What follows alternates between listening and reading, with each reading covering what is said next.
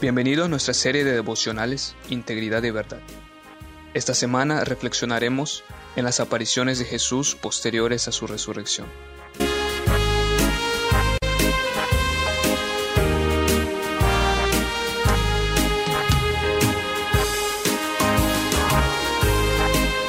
Hola hermano, ¿qué tal? Dios te bendiga. El día de hoy quisiera enviarte un saludo donde quiera que te encuentres ya sea en tu casa eh, descansando, guardando la cuarentena o tal vez trabajando e incluso siendo parte del sistema de salud. En cualquiera de las tres situaciones, creo que esto nos afecta a todos y también el día de hoy escuchaba en las noticias que ya estamos en lo que se llama fase 3 en cuanto al avance del virus en México.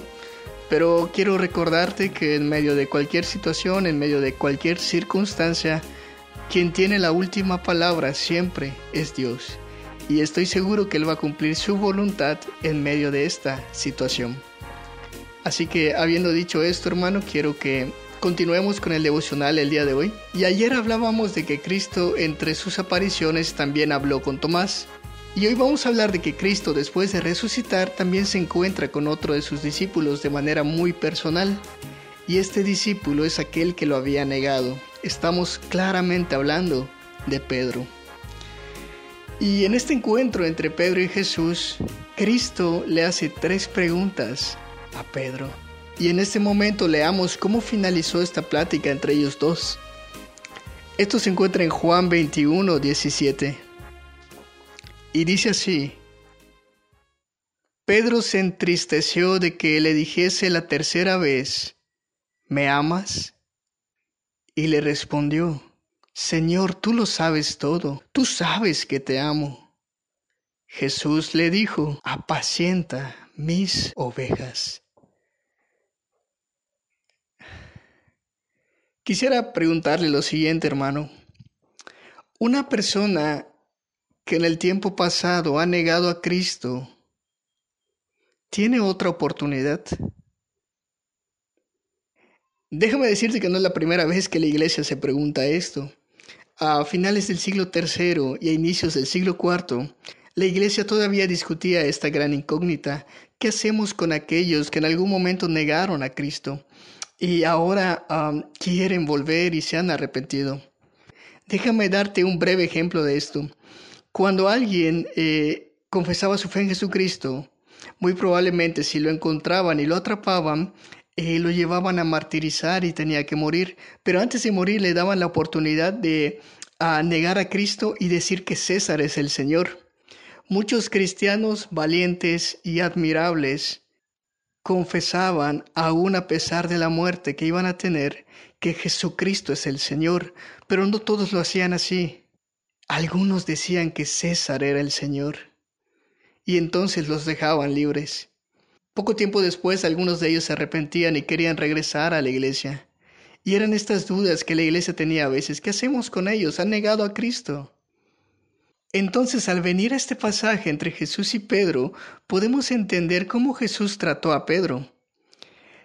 Cristo eligió el momento preciso para hablar sobre la restauración de Pedro, porque después de que el gallo había cantado y Pedro lo había negado, ellos no habían tocado este tema. Cristo murió, resucitó y ahora era tiempo de hablar. Ya se había encontrado con Pedro antes en Jerusalén, pero él no eligió ese entorno para hablar con él. Lo llevó a un lugar donde él ya lo había visto antes, donde ellos ya se habían encontrado con anticipación. Dice el relato que ese día en Galilea los siete apóstoles habían salido a pescar y estaban esperando encontrarse con Cristo porque Él se los había prometido. Y esto de estar en Galilea pescando tiene un antecedente. Este es el lugar justamente donde Cristo se encuentra con los discípulos y ellos están teniendo una pesca infructuosa. Entonces Cristo les dice, y es ahí cuando Cristo les dice que pescaran en otra parte del lago y la pesca termina siendo extraordinaria. Entonces es justamente este lugar donde Cristo decide hablar con Pedro. Y esta situación del reencuentro parece hasta intencional por parte de Cristo, porque esa fue la primera vez donde Cristo comisionó a Pedro. Y después de desayunar en la playa se produjo entonces esta entrevista que Pedro tanto estaba temiendo. Tres veces Pedro había negado a Jesús. De modo que Jesús le hizo tres veces esta misma pregunta. Pedro, ¿me amas? Y tres veces después de que Pedro le contestó, Cristo le dice, apacienta mis ovejas. Lo importante de esta plática entre Jesús y Pedro es que Jesús no le preguntó sobre su pasado, sino sobre el presente. No le preguntó sobre la forma en que antes lo había negado, sino sobre su actitud actual en su corazón. Y ante esta declaración de amor hacia él, Jesús repitió una nueva misión para Pedro.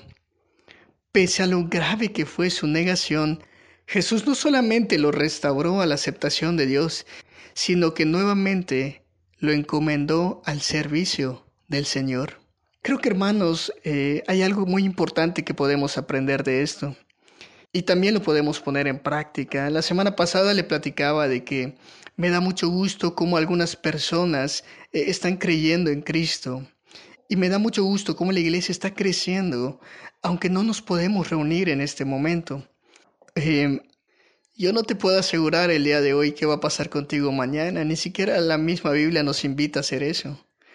La Biblia dice, si Dios quiere, mañana viviremos. Mi confianza está en eso. Mi confianza está en que la voluntad de Dios decide lo que pasará con nuestras vidas. Pero sucede que cuando en nuestras vidas viene algún temor, alguna enfermedad o pasa algo que nosotros no habíamos planeado o que nosotros no esperábamos, eh, tristemente también he visto personas que así como se acercan a Cristo, hay personas de la misma iglesia que lo terminan negando. ¿Será que habrá una oportunidad para ellos nuevamente de acercarse a la iglesia? La respuesta a esta pregunta, hermano, creo que sabemos cuál es. Desde luego que Dios es un Dios que da segundas oportunidades. Así como Cristo perdonó a Pedro por su negación, yo creo que el Señor también puede ofrecer segundas oportunidades a aquellas personas que ahora o que en tiempo pasado le han negado. Así que preparemos nuestros corazones para recibir y para restaurar a aquellas personas que necesitan tanto como nosotros estar cerca de Cristo. Dios te bendiga. Escúchanos mañana por este medio para seguir reflexionando juntos.